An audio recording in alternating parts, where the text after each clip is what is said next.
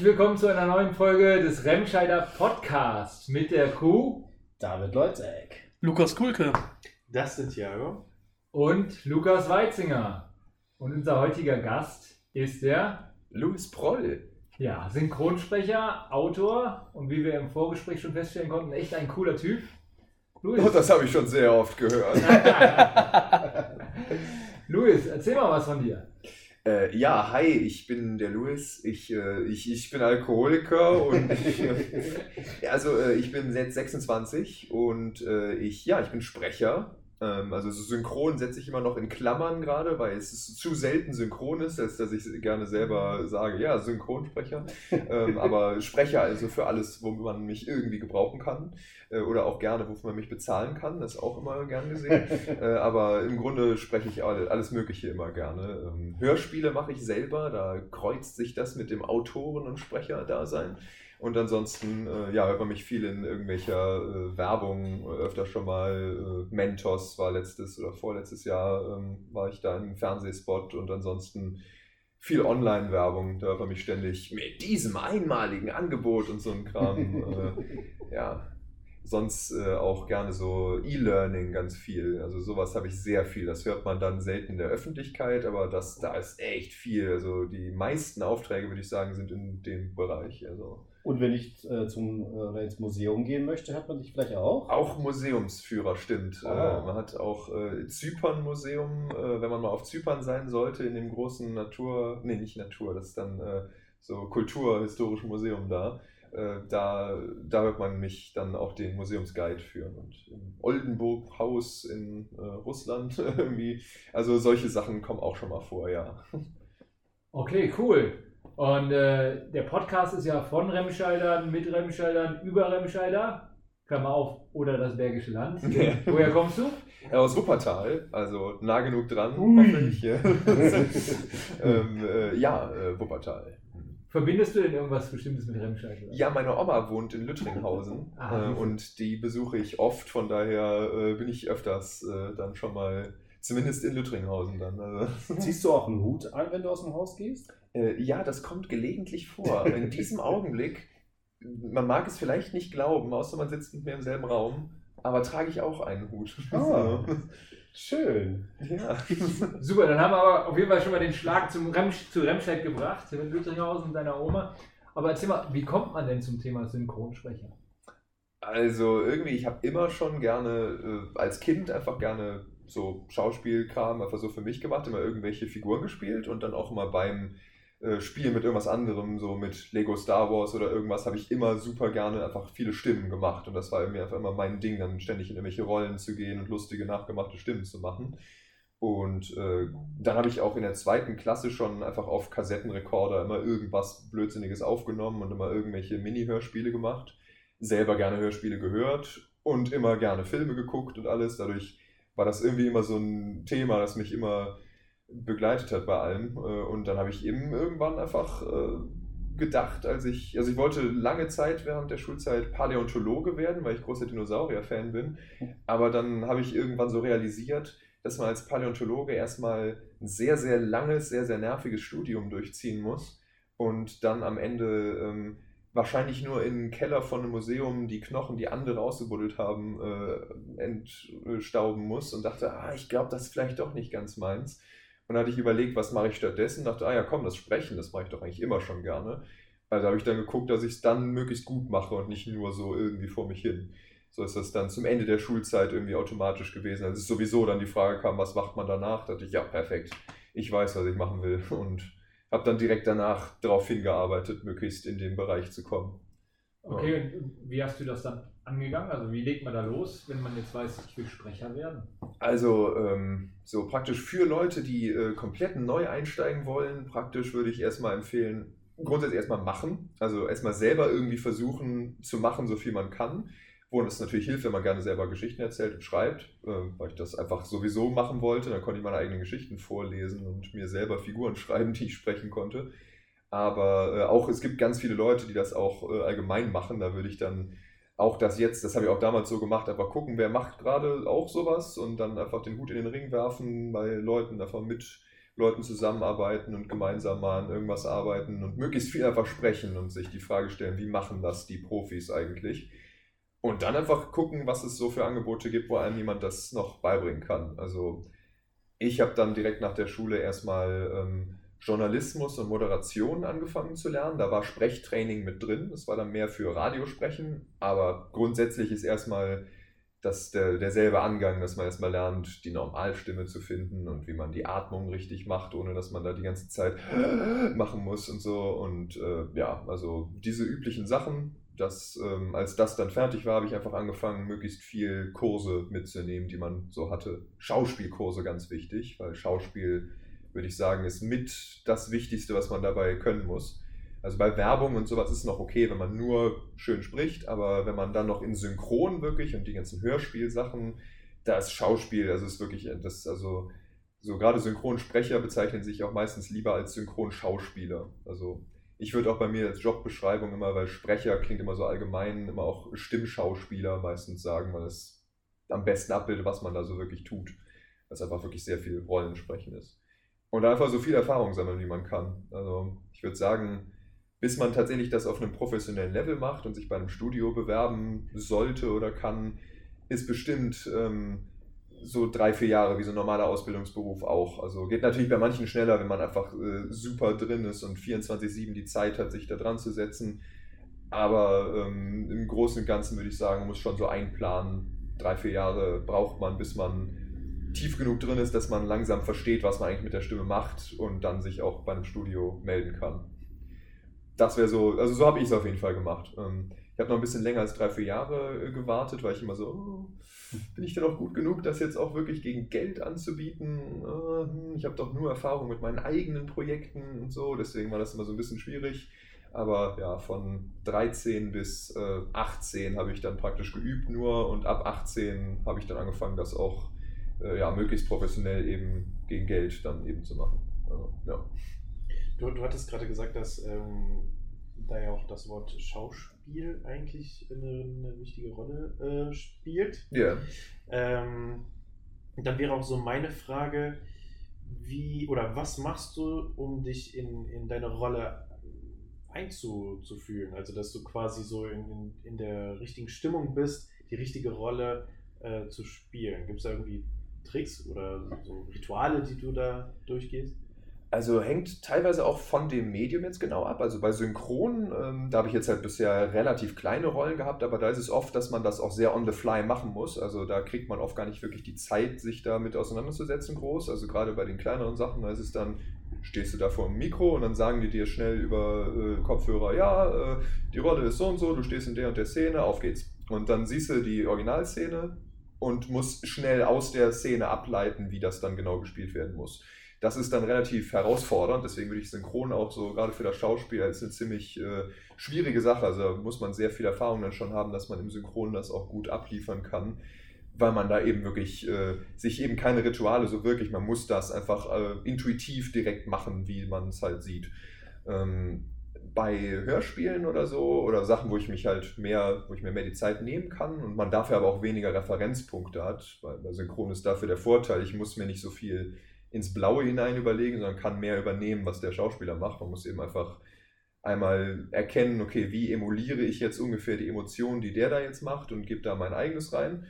Äh, bei einem Hörspiel muss man ja wirklich komplett selber, da trägt man ja die ganze Figur mit der Stimme. Da ist mir immer wichtig, so zu wissen, praktisch, also so, da, da ist immer, da hilft es mir, glaube ich, ganz gut, dass ich selber auch schreibe, weil ich dadurch immer so ein bisschen in diese Autorensicht, was denkt sich ein Autor, was diese Figur für eine Rolle erfüllen soll, um darüber auch so ein bisschen reinzukommen, was fühlt die Figur jetzt oder denkt die Figur. Da gebe ich dann gerne Sprechern, weil mir das dann eben hilft, so ein bisschen die Information, was will diese Figur, ähm, was genau ist jetzt das Ziel der Figur, weil das immer sehr den Tonfall ändert, wenn in der Szene geredet wird, wenn jetzt halt irgendwie in einem Crime-Thriller oder sowas ähm, der Ermittler reinkommt, dann zu wissen, der will gerade nachbohren, ob hier ein Verdächtiger mit im Raum sitzt und stellt sich nahe, wie geht's denn euch so? Das halt dann, dann können so Columbo-mäßig irgendwie, dass dann da die Fragen, so ganz normale, hey, was hast du dir denn zum Mittag bestellt oder so, haben einen ganz anderen Vibe dann natürlich, wenn das jemand ist, der so solche Intentionen hat. Und dadurch kriegt man dann die Figur, wenn man dann sieht, okay, der redet ganz normal und stellt so harmlose Fragen, hat dabei aber total andere Motive. Das äh, erzeugt dann eben die Figur im Kopf, dass man dann so sich reinversetzt in diesen so recht gerissenen Typen, der dann aber sehr entspannt und schauspielerisch. Also so im Grunde so taste ich mich dann daran, dass ich so versuche, mir die Fragen zu stellen, wie man in diese Figur so reinkommt. Also, ja. Und ich stelle mir das jetzt so vor, wenn du dann quasi wieder, äh, also wenn du im Synchronsprechen bist und dann eine Szene siehst, in der die du ja recht spontan und schnell einsprechen sollst. Ähm, hast du da viele Versuche oder ist es oder ist das quasi so, ey, wenn du es jetzt beim dritten Mal nicht schaffst, dann werden die schon ein bisschen ungeduldig, die Macher? Äh, kommt drauf an, aber meistens sollte man es möglichst schnell machen. Also ähm, gerade Synchron ist wirklich knallhartes Business auch. Also gerade jetzt auch so, äh, im, in Berlin jetzt. Also ich bin öfter in Berlin jetzt dann bei Synchronsachen. Für äh, die Netflix-Produktion bin ich jetzt öfter schon mal zu hören. Halt immer nur kleine Sachen, aber ähm, das ist da wirklich sehr getaktet. Also gerade diese ganzen Streaming-Angebote, die haben nicht die Zeit. Die kriegen dann eine Deadline. Ja, in zwei Wochen muss die gesamte Serie fertig übersetzt und aufgenommen sein. Und dann haben die für das Skript schreiben eine Woche und für die Aufnahmen eine Woche. Und wenn man dann da nicht alles Schlag auf Schlag hinbekommt, dann müssen die Techniker wieder alle Überstunden machen. Und das ist bei den Tontechnikern dann immer heftig. Also die sind dann meistens da sehr äh, getaktet und Sprecher kommen dann im Halbstundentakt rein, liefern das möglichst schnell ab. Und wenn man dann zu lange braucht und das nur fünf Minuten pro Sprecher mehr ist und man hat da 100 Sprecher am Tag oder so, dann läppert sich das auf den Tag gesehen natürlich. Ich glaube, das äh, passt gerade auch da so rein. Ich bin äh, bei meiner Recherche auf einen Begriff gekommen und das kannst du wahrscheinlich besser äh, erklären. Und zwar ähm, erklär doch mal den, den Zuhörern, was simultane Synchro ist. Simultane Synchro? Weißt du, also das, ich habe das so verstanden, dass ähm, quasi es gibt da zum Beispiel, äh, gehen wir jetzt von einem, von einem Anime aus, japanisch, und der soll jetzt hier, äh, der, da kommt die Folge nächste Woche raus. Und dass die Folge quasi an dem Tag dann aber auch schon gedacht in Deutsch Mm.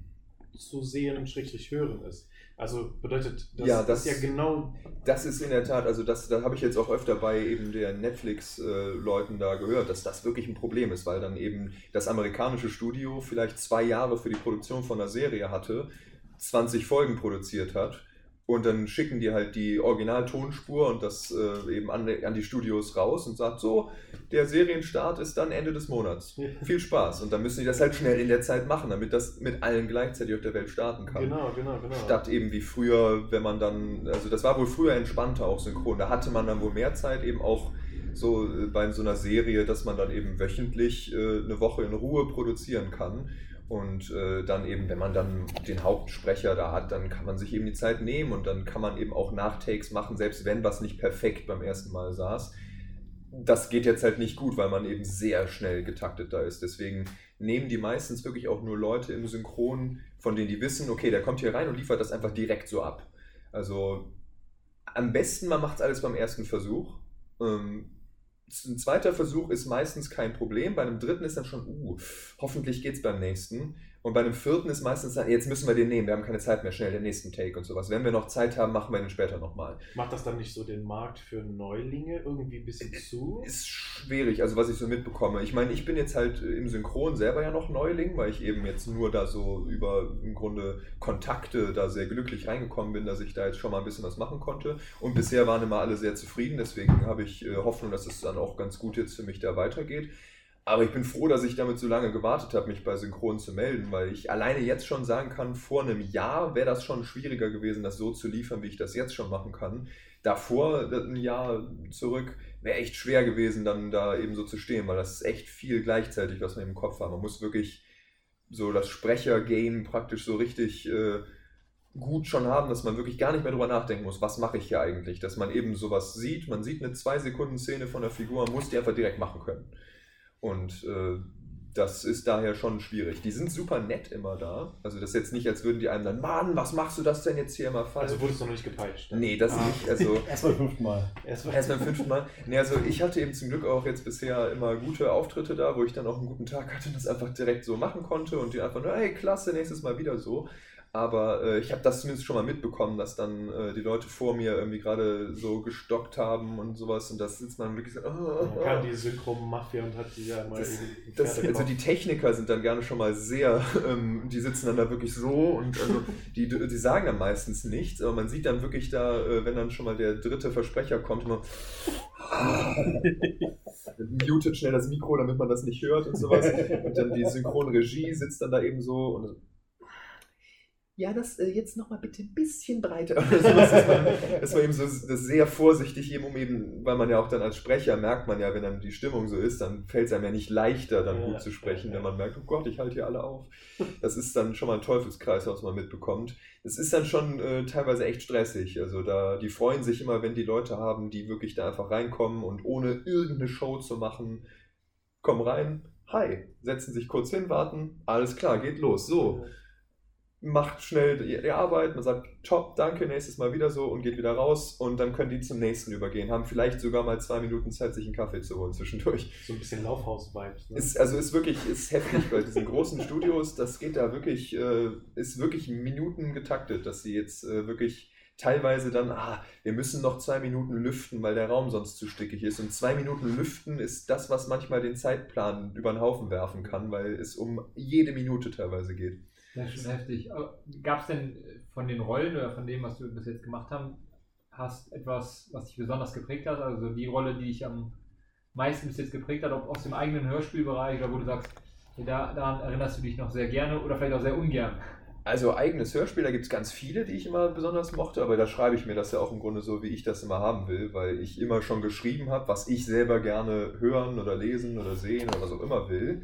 Dadurch habe ich dann natürlich immer besonders coole Sachen für mich gemacht. Und da ist immer die Hauptrolle aus meinem Haupthörspiel, ähm, immer Quint heißt der. Und Den spreche ich mit dieser Stimme. Ähm, das ist immer die Standardstimme für den.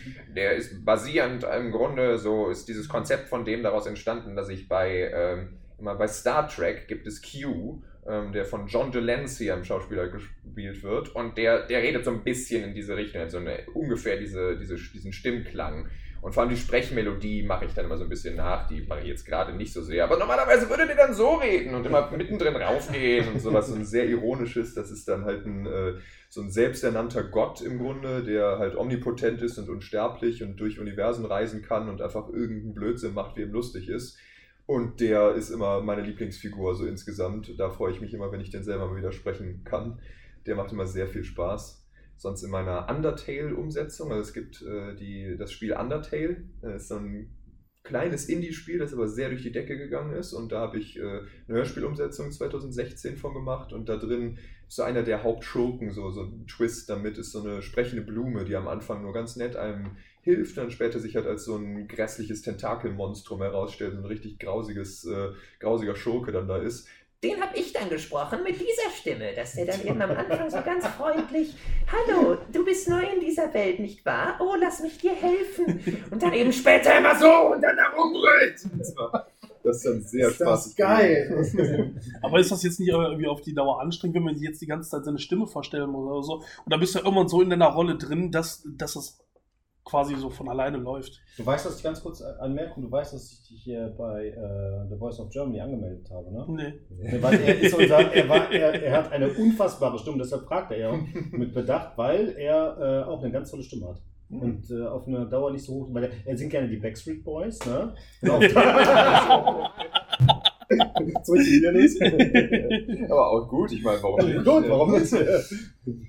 Ja, also äh, es ist teilweise anstrengend. Es gibt Stimmen, die sind schwierig. Also Quint kriege ich mittlerweile ziemlich gut mal eben so hin. Ja. Ähm, der, also der wird irgendwann, dass ich merke, ich werde ein bisschen müde, aber nicht, dass er die Stimme sehr überbelastet. So, das ist einfach nur, der ist halt irgendwann ein bisschen anstrengend. So, äh, Hier, Flowey, so heißt diese Figur da, ähm, der kann auf Dauer schon mal ein bisschen äh, anfangen weh zu tun, weil dieses, dieses, äh, da drin dieses Kratzen, das ist dann irgendwann schabt dann so ein bisschen und und gerade wenn man viel rumschreien muss, ist natürlich schwer.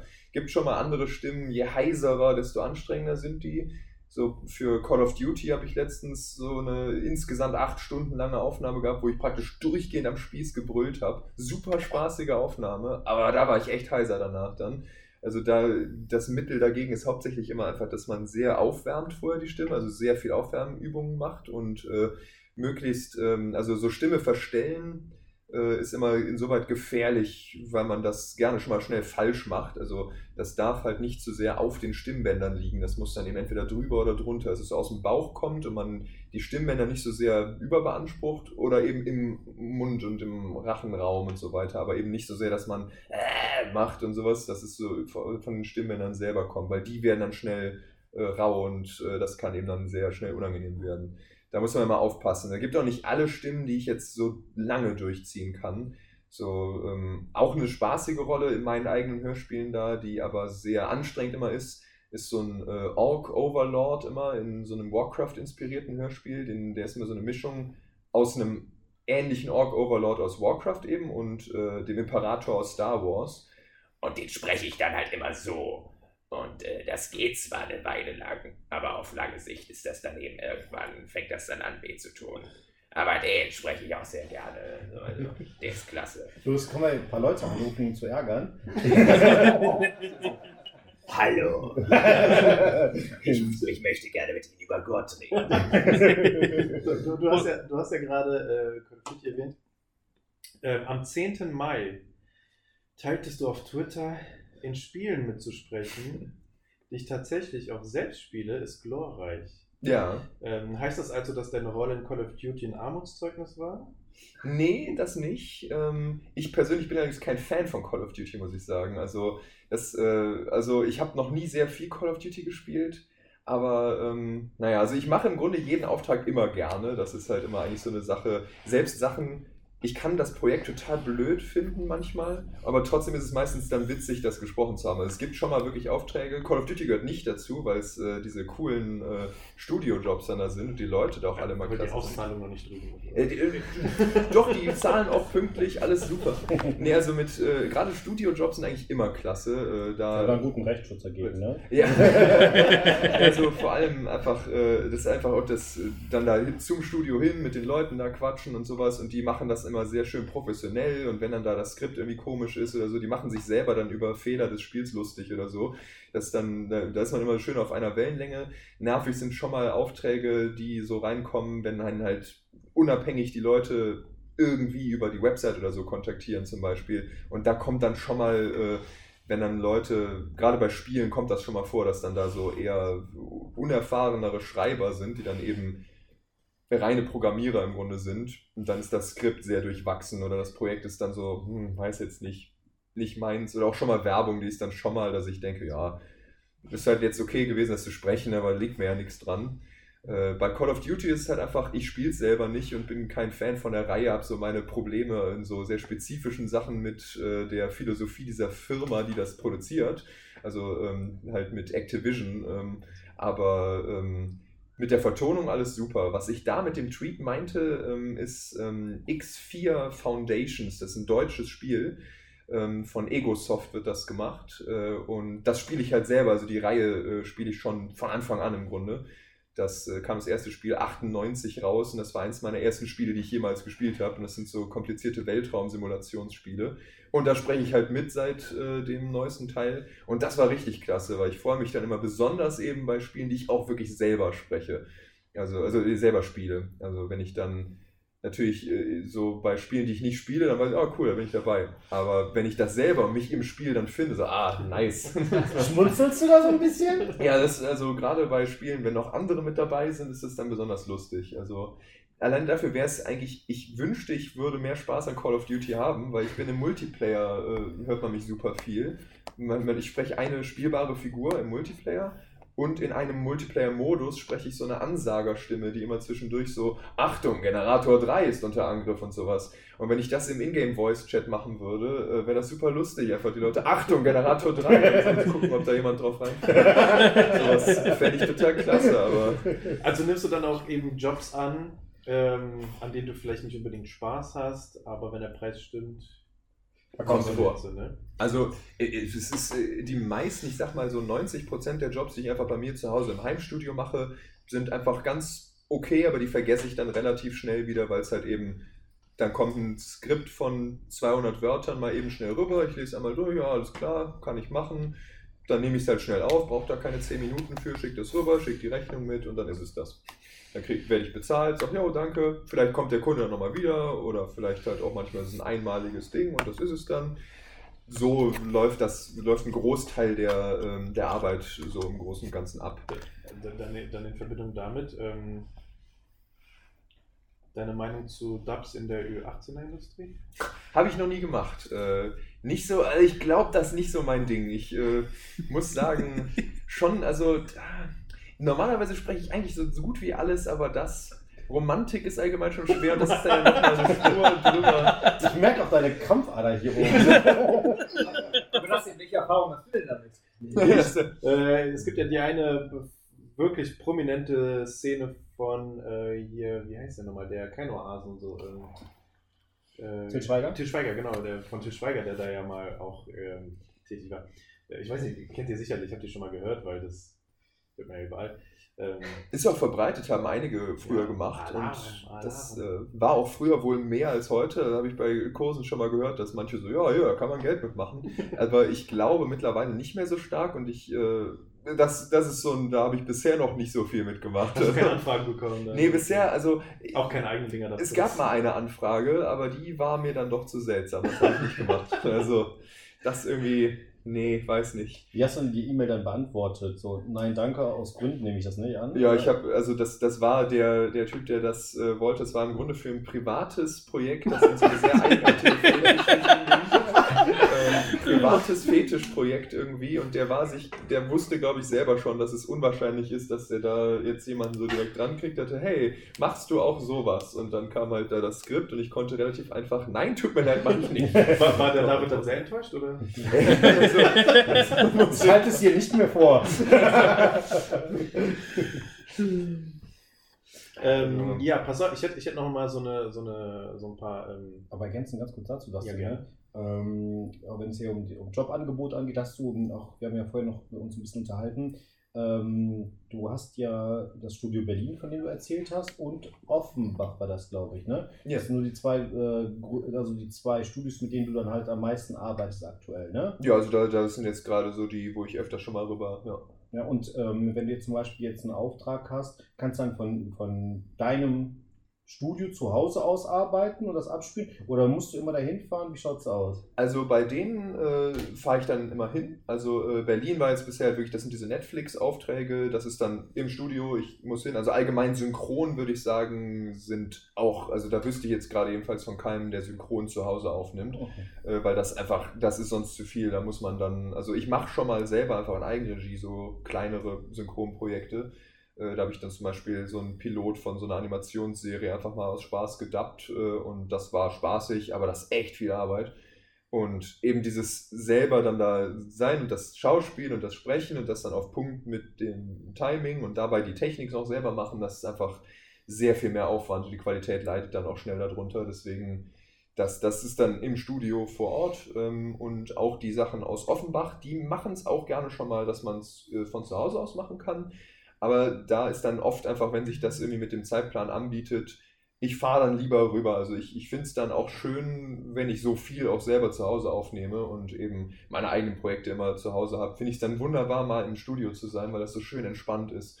Es ist so viel angenehmer dann, wenn man sonst immer so viel zu Hause für sich alleine und dann, da muss ich halt selber auch Regie führen. Das ist, glaube ich, das Anstrengendste. Dann sitze ich halt da und muss mich nicht darauf konzentrieren, spreche ich das jetzt gut, sondern auch darauf hören, spreche ich das jetzt auch so gut, dass ich es auch so nehmen würde. Da musst du halt drei Funktionen gleichzeitig Genau, machen. dann- Das ist ja kacke. Übernimmt man alles selbst, das ist halt spaßig, aber manchmal ist es, also es ist halt super erfrischend, wenn ich dann im Studio stehe und ich weiß, oh, ich habe einfach das Skript von jemand anderem vor mir, wenn da ein Fehler drin ist, dann ist das nicht meine Schuld, sondern jemand sagt mir dann schon, wie das jetzt anders ist und äh, man macht dann einfach, ich bin als Sprecher da, ich bin, ich mache das Sprechen und das ist halt super angenehm dann schon mal, deswegen freue ich mich immer, wenn es halt Sachen im Studio irgendwo gibt. Los, das heißt aber dann, weil du ja gesagt hast, manchmal ist man ja so krass getaktet, ob das jetzt Berlin oder Offenbach ist, dann kann es sein, dass du dann fünf oder sechs Stunden nach Berlin fährst, eine Stunde dann performst und dann rein theoretisch dann Feierabend hast. Das, also das ist jetzt in Berlin bisher jedes Mal so gewesen, ja. Ja. Ähm, da war ich jetzt dann äh, zweimal eben für diese Netflix-Aufträge bisher, also die letzten Monate dann.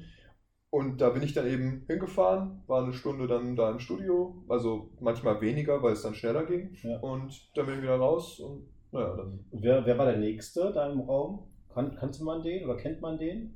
Äh, also die, äh, die mich da auch größtenteils reingekriegt hat bei Berlin und die mich immer wieder dann dazu einlädt, ist äh, die Irina von Bentheim heißt sie. Das ist die Sprecherin, äh, die kennt man von Sarah Jessica Parker zum Beispiel und sowas. Die also ist halt sehr äh, gut im Geschäft da auch schon seit langer Zeit. Die ist da ziemlich hohes Tier im Grunde, deswegen ist es sehr praktisch, die als Kontakt dazu haben. Immer.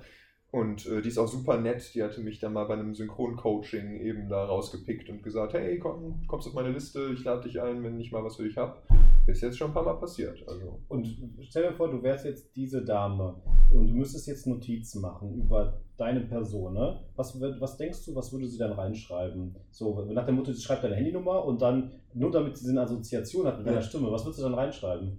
Also ähm, bisher hat sie mich. Hm? Gut. Ganz okay, Punkt. nee, also ähm, bisher hatte sie mir dann immer gesagt, äh, wie angenehm das ist, dass ich da sehr entspannt reinkomme und so und eben keine große Aufregung verbreite und sehr einfach äh, locker rangehe, mache, was von mir verlangt wird, ohne dass ich da sehr viele Probleme mache, aber wieder rausgehe. Also sehr unkompliziert. Also das würde ich mal denken, steht da dran. Äh, und ansonsten, dass ich äh, wandelbar bin, weil ich war bei vielen verschiedenen äh, Rollen da schon drin und bisher habe ich noch nicht mal sehr stark die Stimme bei ihr verstellen müssen. Also allgemein, ich äh, habe dafür, dass ich so viel gerne die Stimme verstelle, das mache ich im tatsächlichen Studiojobs oder sowas sehr selten, weil meistens einfach die normale Stimme gebraucht wird. So, äh, und da hatte sie dann eben so, ja, komm, schon nur mit der Normalstimme habe ich da jetzt halt in so einer französischen Sendung, ich habe gerade vergessen, wie die heißt, äh, für Netflix dann irgendwie vier oder fünf verschiedene Rollen dann da gesprochen. Ich meinte, ey, das ist super, man kann dich so schön überall reinbauen äh, hier, weil das alles irgendwie funktioniert. Also ich würde mal denken, das sind so die beiden Haupt-Hashtags, unter die man mich da vielleicht äh, in Erinnerung hätte. Irgendwie unkompliziert und äh, wandelbar. Irgendwie. Wie viele Stimmen kannst du, kannst du so sprechen? Aber es ist schwer, das zu zählen, ähm, weil es halt alles, manchmal entdeckt man irgendwie mal eine neue, dann verliert man mal wieder eine, wo man nicht mehr weiß, wie man die nochmal gemacht hat. Aber es sind viele. Also in, ich streame ja auch öfters schon mal, äh, dann vor allem donnerstags abends meistens, äh, war auch gestern wieder. Äh, und da äh, fragen dann Leute auch schon mal, kannst du die und die Stimme nachmachen? Und dann gebe ich mir Mühe, das zu machen. Sind eine Menge, aber wie viel das genau sind, ist auch mal eine Frage, wie man jetzt genau zählen möchte. Weil dann gibt es halt auch Abwandlungen voneinander, so irgendwie, so eine Soldatenstimme irgendwie zum Beispiel. Die kann ich halt dann auch so ein bisschen abwandeln, wenn ich die nur so ein bisschen knödel. Ist halt dieselbe Stimme, aber klingt anders. Was, also wenn ich zum Beispiel jetzt hier vorne äh, am Pult sitzen würde, ne? Du hast ja vorhin gesagt, so der, der eine Typ hat gesagt, kann das ein bisschen breiter werden, ne? W- Was gibt es da für Bezeichnungen? Du hast ja gerade wieder gesagt, so mit Knödeln, ne? Ja, was sagt er denn? Was sagt denn, denn so typisch? Äh, macht das mal ein bisschen puffiger oder wie reden die dann? Also breiter wäre zum Beispiel ein so ein Ding, wenn äh, bei Synchron ganz konkret, also würde man auch woanders hören, aber eben muss vor allem, wenn es um Timing geht, Ja? weil das eben im Grunde einfach die, die Länge ist, ohne dass man langsamer konkret spricht. Also es wäre, wenn jetzt da jemand äh, reinkommt und sagt, nehmen wir irgendwie so ein Kevin Spacey-Beispiel oder sowas. Oh, äh, sehr gerne. wo ich, wo ich den da im Studio schon gesehen hatte, ähm, also nicht den Kevin Spacey selbst, aber den Sprecher, ähm, so, der kommt irgendwie rein und äh, sagt halt, ich möchte Ihnen ein Angebot machen. Und äh, ich, ich spreche den und sehe halt, ich möchte Ihnen ein Angebot machen. Dann würden die sagen, ah, ein bisschen breiter, damit das halt lippensynchron Ah, okay, passt. Dann müsst ihr, ich möchte Ihnen ein Angebot machen. Dass man eben so die, denselben Text eben breiter macht. So. Äh, das gleiche eben kürzer, dass man dann eben das schneller macht. Und solche Sachen gibt es ansonsten halt so gepresste Stimme, dass man halt zu sehr so spricht, dass so sehr abgehackt dann klingt oder ein bisschen, sprich mal weicher. Das wäre dann eben, dass man so ein bisschen mehr eben wirklich so, so eine Wellenform noch so ein bisschen da drin hat und dann die Kurve auch nicht ganz so zackt. Äh, also solche Begriffe gibt es also eben. Knödeln wäre eben das, wenn man so in so diese Kermit-Stimme, das ist so geknödelt, wenn man eben da so, da muss man auch so richtig den Hals nach hinten, dann kann man so schön dieses machen. Ähm, sonst Knarren, das ist das. Äh, da habe ich diese ähm, Quint-Stimme eben draus entwickelt, das, äh, weil ich versucht habe, älter damals zu klingen, weil das ist sowas, das automatisch bei alten Leuten oft kommt, weil man eben, dann fangen die Stimmbänder an äh, auszuleiern und dann klingt das eben so. Also auch Achim Höppner war da so eine große Inspiration, ist der Sprecher von Gandalf gewesen, immer in den Herr der Ringe-Filmen. Er hatte eben so eine sehr, sehr knarrige Stimme. Und das habe ich mal versucht nachzumachen und so habe ich dann gelernt, wie man dieses Knarren macht. Aber das ist halt die, die Stimme ist immer noch die gleiche, die verstelle ich kein bisschen dabei, aber man knarrt eben und deswegen klingt sofort anders. Wahnsinn, was du da alles für Stimme. Aber du hast gerade gesagt, Kevin Spacey, hast du mal den Synchronsprecher getroffen. Ja, Was also- mich super interessiert, also wenn ich jetzt einen Film anschaue und eben Kevin Spacey sehe und die Stimme, dann bringe ich das beides natürlich zusammen, weil ich es visuell habe oder am, am Ohr. Ja? Wenn man sich dann manchmal im Originalton das anhört, dann wirkt es schon anders für einen. Ne? Dann, dann, findet man es nicht zusammen. Ja. Wenn ich jetzt diesen Synchronsprecher Kevin Spacey treffen würde und ich wüsste, dass er es ist, erkennt man dann an der Stimme sagt man dann so, ach, das ist doch, das ist doch eigentlich der Kevin, also erkennt man das? Ja, also auf jeden Fall. Also ähm, in dem Fall jetzt, weil ich den halt auch nicht wirklich persönlich kenne, sondern ich habe ihn halt im Gang gesehen und der hat mit den Leuten ein bisschen geredet, das war's dann, ähm, äh, habe ich halt wirklich einfach, hey, das ist doch der Sprecher. Ich weiß jetzt halt auch gerade den Namen nicht mehr auswendig im Kopf, deswegen ist das auf jeden Fall dann, ah ja, Kevin Spacey. Wenn ich die Leute ähm, persönlich kenne, dann denke ich mir, ach, das ist doch der Sohn. So zum Beispiel halt ein, ein Kumpel, der auch eben spricht, der ist auch richtig gut mittlerweile im Geschäft, der spricht ganz viel mittlerweile überall. Äh, Vincent heißt der, äh, da erkenne ich, wenn ich die Stimme irgendwo höre, denke ich, ah, das ist doch der Vincent. So, das dann, äh, das kommt immer darauf an, wie, wie gut man die Leute persönlich irgendwie kennt. Sonst äh, Engelbert von Nordhausen, der Sprecher von Sam Jackson, hatte ich auch vorhin schon von erzählt, den, da habe ich, So hab ich ein paar Mal im Studio zugeguckt, weil ich den mal angeschrieben hatte, ob ich halt mal einfach vorbeikommen kann. Und ja, klar, komm rum. Und dann saß ich halt in Berlin da und habe dem dann zugeguckt, während er in der Regie saß. Und äh, das war klasse. Der redet in echt einfach auch genauso im Grunde.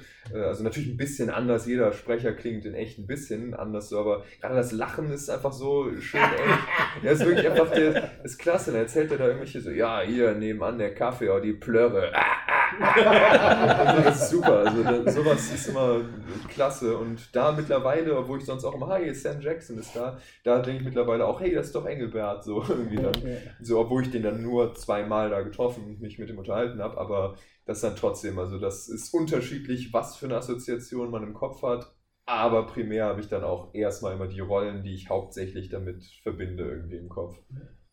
Also, was ich interessant finde, wer die Stimme zu dem Schauspieler aussucht. Das habe ich immer schon gefragt, weil jetzt zum Beispiel jetzt Kevin Spacey oder ähm, Jennifer Aniston oder Brad Pitt, dann weißt du, wenn du die Stimme schon hörst, weißt du, wer das ist, ne? Ja. Oder George Clooney, ne? So. Ja. Ja. wer sucht das denn aus oder wer, wer, wer organisiert das? Also es sind im Grunde wirklich immer die äh, einfach die Synchronstudios, die den Auftrag kriegen. Äh, das ist, es gibt schon mal Ausnahmen, dass dann eben die äh, amerikanischen Produktionsstudios, die das machen, entscheiden, so ja, wir möchten den und den da drin haben. Das sind aber fast immer dann nur so Starbesetzungen. Das ist dann halt, wenn man dann hört, dass irgendein berühmter YouTuber irgendeine Figur spricht. Übrigens extrem verhasst. Also wenn das Synchronstudio, äh, wenn Synchronstudios hören, ja, ey, ladet mal den YouTuber so und so ein, dann sind die, nein, weil das sind halt keine Sprecher. So, selbst wenn die manchmal richtig gute Stimmen haben und vielleicht an sich das könnten, ist es halt was anderes, das im Synchronstudio zu machen. Und das, da leidet die Qualität drunter und die brauchen viermal so viel Zeit. Das ist dann blöd äh, und die kriegen halt nicht mehr Geld dafür. Das ist deswegen dann immer sehr äh, stressig für die.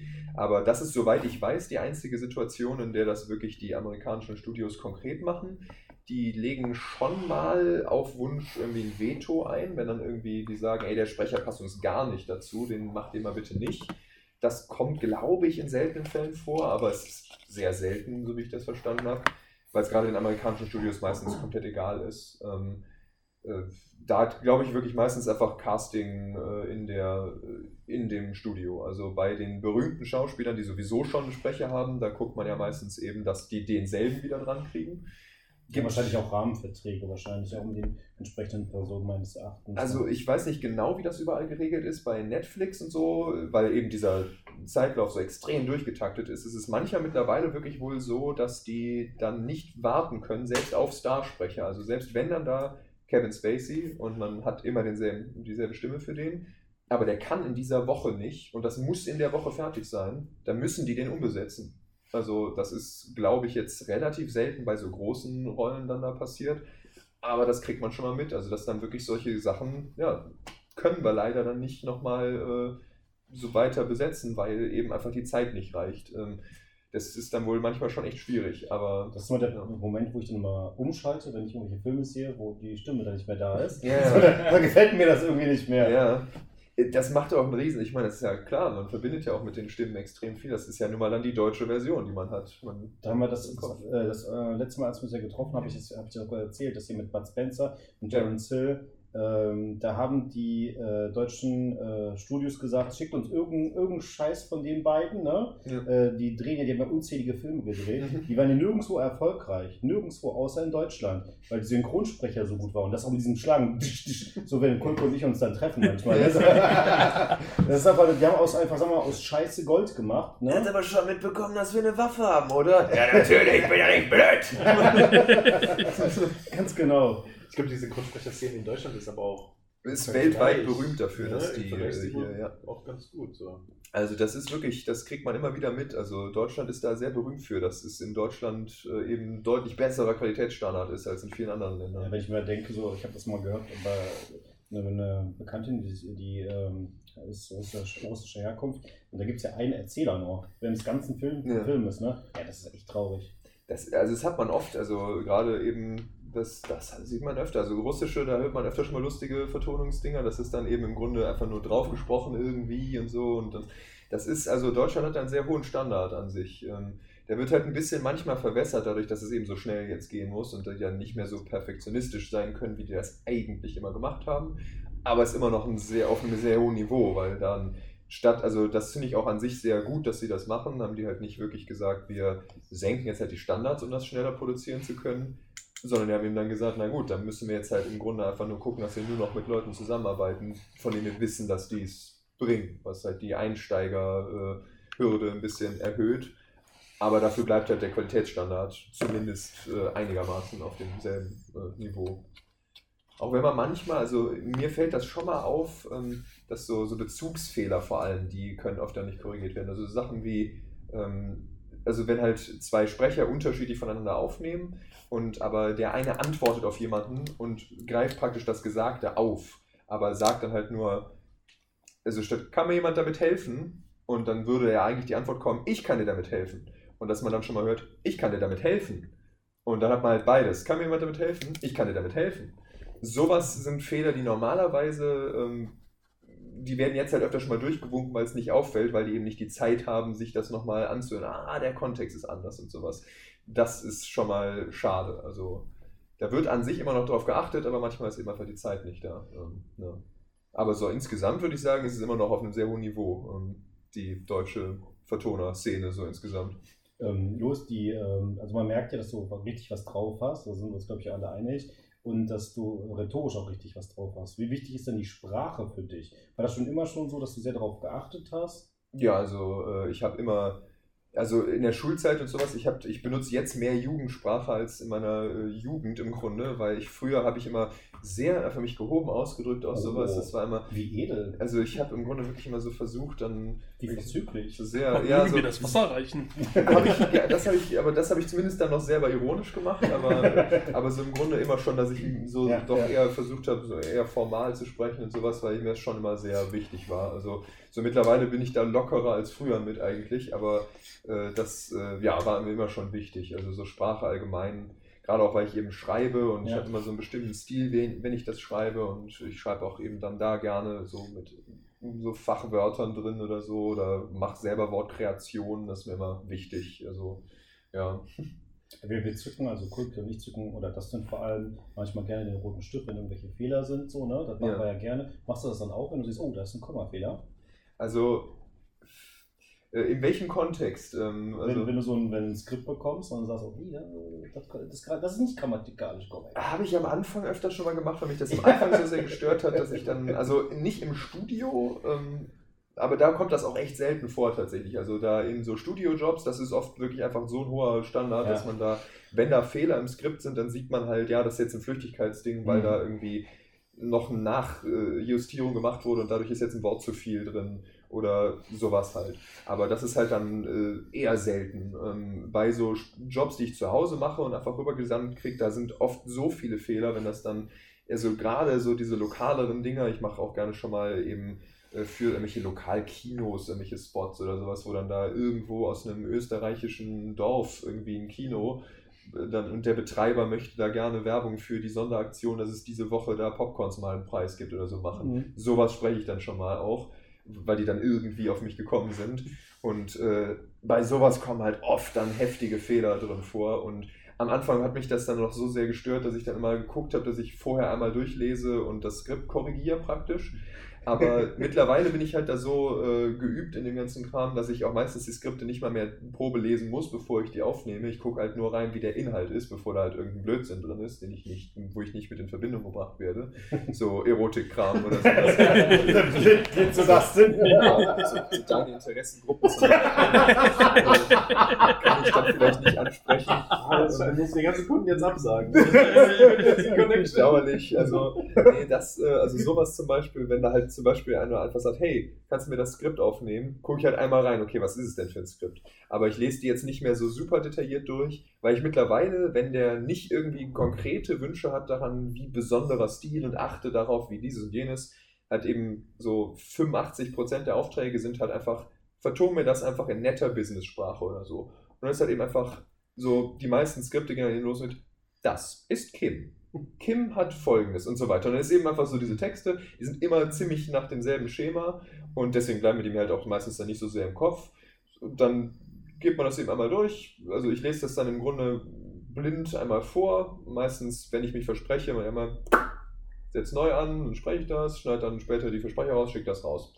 Da ist dann halt äh, wenig, dass ich mir das mache. Da bin ich mittlerweile abgehärtet, dass ich die Fehler dann, nee, komm, ist mir jetzt egal. So, das, ähm, sonst verheddert man sich da zu sehr drin und achtet dann zu sehr darauf und ich werde ja nicht fürs Proofreading, sondern fürs, äh, ja, fürs, Sprechen. so, fürs Sprechen eben bezahlt. Okay, du schickst jetzt äh, das korrigierte Skript schickst jetzt nicht mehr wieder. Nee, also das, äh, Es, es kommt schon mal vor, wenn so Sachen, ähm, also wenn ich da, wo ich das schon mal mache, ist, wenn ein Skript so heftig übersetzt ist oder sowas, also gerade bei Übersetzen kommt das vor, russische Skripte gerne schon mal oder sonst Chinesisch ist gerne schon mal, wenn dann eben äh, und dann eben eine chinesische Firma oder sowas und dann jetzt eine Werbekampagne hier machen möchte und ich bin da als Sprecher drin und äh, dann können die Leute halt selber kein Deutsch und haben irgendeinen Translator dafür angeheuert und der hat die dann übers Ohr gehauen und hat das dann nur durch Google-Übersetzer gehauen und das sieht man sehr oft bei sowas. es, es löst es nicht so bei dem, im Chinesischen, dass je nachdem, ähm, wie hoch die Töne sind, das ein ganz anderes Wort ist. Ich glaube ja, Das ist im eine Chinesischen sehr schwierige Übersetzung. Ja, Äh, ja. Und da sieht man dann öfter schon mal, also so ein Beispiel, das ich immer wieder, da hatte ich auch mal zu getweetet, vielleicht hast du es beim Forschen an den Tweet noch. Der Blick geht wieder zu das Sinn. das, äh, der, der Tweet, äh, da hatte ich nämlich, da war so ein Skript, wo es um irgendein System zur Bodenbewässerung ging. Und das war absolut unverständlich. Ich habe nicht, also man konnte wirklich nicht verstehen, worum es darin ging, weil die Worte komplett falsch waren. Und ein Satz, der mir da eben besonders im Kopf geblieben war, war irgendwie, gelbe Verschmutzung kann auch in auch seltenen auch Ausfällen auch äh, weißen Bodenkrebs verursachen.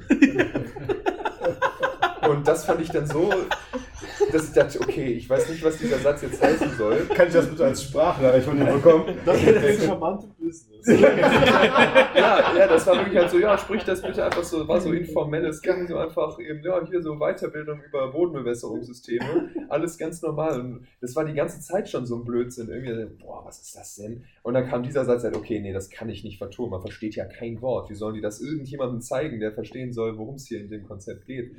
Deswegen habe ich denen dann gesagt, ey Leute, schmeißt euren Übersetzer mal raus, das geht ja gar nicht hier. Äh, hab denen dann ein Beispiel dafür, was da ja geschrieben, auf Englisch habe ich denen dann beschrieben, was da halt los ist, weil die halt die Kommunikation auf Englisch lief. Hab dann den Satz vom Deutschen ins Englische für die übersetzt, um denen zu zeigen, was die da eigentlich geschickt haben. Und was? Okay, ja, wir fragen den nochmal, was der da gemacht hat.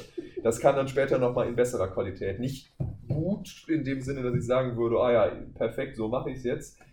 Aber zumindest, dass man damit arbeiten konnte. Da habe ich dann einen kleinen Aufpreis, dass ich nochmal gegenlese und sowas und dann, dann habe ich es gemacht. Aber im Normalfall arbeite ich mich da eben einfach so durch, korrigiere, was ich so, was man hören würde für Fehler, wenn da so Bezugsfehler mit dem, den Fehler oder sowas drin sind. Sowas, ähm, oder so Dialektdinger, wenn eben österreichisch, dann sind da so Wörter und die wollen das im deutschen Fernsehen oder Radio senden. Und dann sind da halt irgendwelche österreichischen Dialektbegriffe drin, die hier keine Sau verstehen würde, inklusive mir, wenn ich das lese. Da, da mache ich dann immer, ja komm, lass uns da doch ein deutsches Wort für nehmen. Einfach ein hochdeutsches Wort für, so das, das versteht man sonst nicht. Und jetzt gerade kein Beispiel im Kopf, obwohl ich letztens erst noch eins hatte, wo ich dachte, boah, was ist das denn für ein Wort? Ja, du bist ja die Schnittstelle äh, vom Auto zum Zuschauer, ne? Und du musst halt, Ja. du musst halt immer dann bedenken, so was will der Auto damit bezwecken und wie Ja. kommt das dann halt beim, beim Zuschauer an halt, ne? Ja, Das ist genau. Also sehr spannend auf jeden Fall. Ähm, so, wir haben ja jetzt schon einige Minütchen hier gequatscht. Ich hätte gerne noch so einen, so einen kurzen Fragenhagel. äh, Ja, gerne. Also so, so mach dir, mach dir, also du brauchst gar nicht drüber nachdenken, sag Ja. einfach, antwort einfach Hau einfach raus. irgendwie. Das ist schwer ohne Nachdenken. Mal, aber mal, ich- äh, Äh, Horde oder Allianz? Eher Allianz. Wie klingt die Mailbox eines Synchronsprechers? Ich habe gar keine tatsächlich. Punkt. äh, Lieblings-YouTuber? Boah, mm, äh, pf, äh, Folding Ideas. Ash oder Gary? Äh, Gary, weil die Stimme lustiger ist. Welchen Anime-Charakter würdest du gerne mal sprechen? Boah, auch. Uff, ähm, hm. Irgendwas bei Castlevania. Da nehme ich alles. Also auch eins von den Viechern. Ja, ja, absolut. Das Natürlich, eins von den Viechern. Äh, Blau ist deine Lieblingsfarbe. Ja, Äh, was ist dein Lieblingszustand? nicht blau. ich trinke tatsächlich nicht, also kein Alkohol. Äh, Garados, Stalos, Gardevoir und Glura, deine Top 4. Wie fühlt es sich grundsätzlich so an, mit dem Strom zu schwimmen? Tue ich eher selten. Also bei Pokémon, naja, weiß nicht, ob das mit dem Stromschwimmen ist, aber. Naja, nächste Frage. ne? Ich habe Äh, kein Wort verstanden, was ihr gerade erzählt. Ich lä- lächle einfach nur Sind weiter. ja? Pokémon-Namen. Luis, Luis, ich hätte, also ich habe noch so viel. Ja, mach doch. Ja, weiter na, geht's. Also, na, ich meine, das wäre jetzt außerhalb von diesem Frage, Hagel, Fragenhagel, pardon. Ähm, aber ich weiß nicht, wie viel Zeit haben wir noch? Ähm, Ja, danke, das sind. Ja, ich könnte ich könnte noch den ganzen Abend äh, so weitermachen. Ich finde das äh, sehr spannend und ähm, interessant, was du da so machst. Und, ähm, ich Vor allem ist es angenehm dir- zuzuhören bei der Stimme. wollte sagen, ich- Ich höre dir einfach voll gerne zu. Einfach. Also zwischendurch war ich auch so ein bisschen in Trance, glaube ich. Ich glaube, ich habe meditiert eben, ungewollt. also ich musste, da muss aber jetzt nicht in der Ü18. Äh, Hast dir vorgestellt, was wäre, wenn ich denn diese Fetisch-Sachen aufgenommen hätte? Also Äh. grundsätzlich ausgeschlossen hast du es nicht. Ja, so, nun, ich meine. Es kommt doch an, wer hier zuhört, dann vielleicht. Okay, vielleicht haben wir noch einen Auftrag, oder? Ja, wobei, also ich, Luisa, muss ich echt sagen, ich habe die Jungs noch nie so ruhig erlebt. der Obi ist nicht da. Obi ist Ja, nicht Obi ist da. nicht da. Selbst der gu- Gutes Stichwort eigentlich, ne? Der eine oder andere wird den Arunava Chaduri vielleicht vermisst haben. Oder auch jetzt. nicht. Oder auch nicht. Wir sind auf jeden Fall herzliche Grüße in Richtung Äh, Oslo. Oslo. Nee, also gar nicht wahr. Oslo ist er gelandet, aber Norwegen. ähm, der ist in Rischen. Oslo ist, ist noch nicht. Rischen ist er. Ah, okay. Ja, äh, der Obi alias Arunava Chaduri ist beim nächsten Mal natürlich wieder mit dabei. So viel zu ihm. Nochmal zurück zu dir, Luis. Mhm.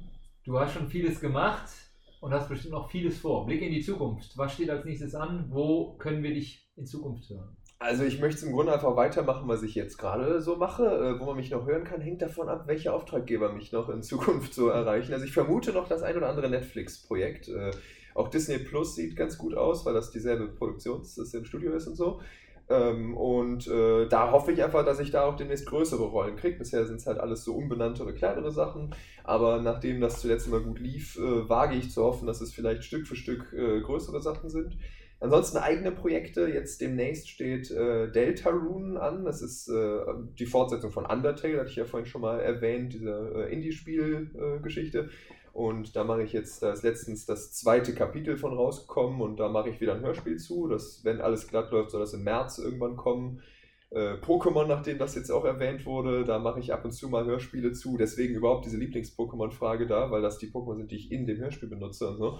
Äh, und ähm, ja, das, ähm, da kommt demnächst eine neue Folge. Da fragen mich dann immer ganz viele Eltern und Kinder nach, wann dann mal wieder was Neues zukommt. Und allgemein mehr Hörspielreihen und sowas. Ich bas- bastel immer an irgendwas rum. Also, Cool, da, da steht noch einiges an. Wo finden wir dich und diese Sachen? also ähm, man kann im Grunde meinen Namen einfach Louis Proll googeln und findet relativ schnell ziemlich viel, wo man mich theoretisch schon mal finden kann. Auf YouTube äh, sind meine Hörspiele, die kann man größtenteils einfach alle da hören.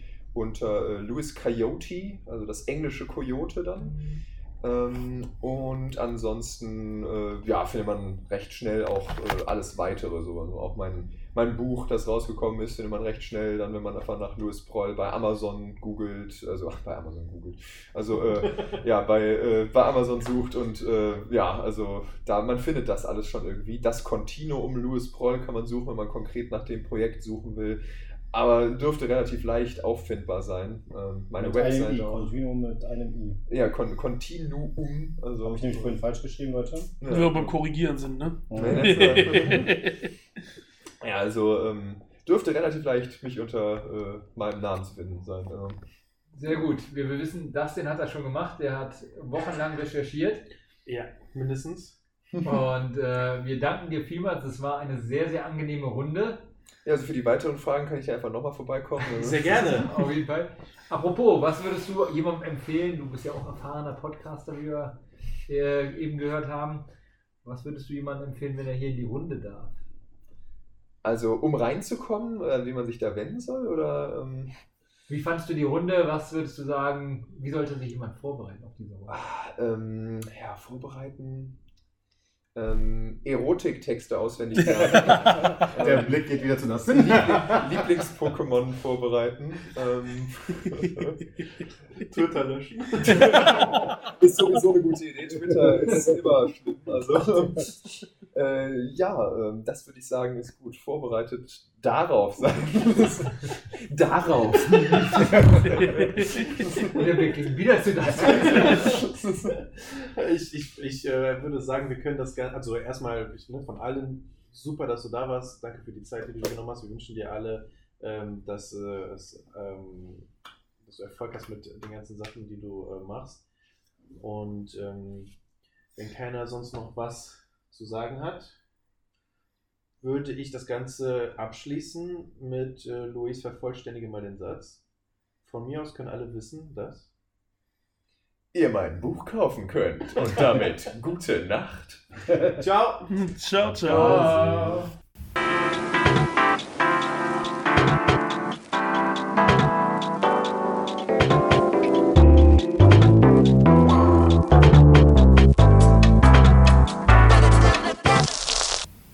Wie fandet ihr das? Cool. Ich fand's gut. Ich fand's richtig gut. Ganz locker.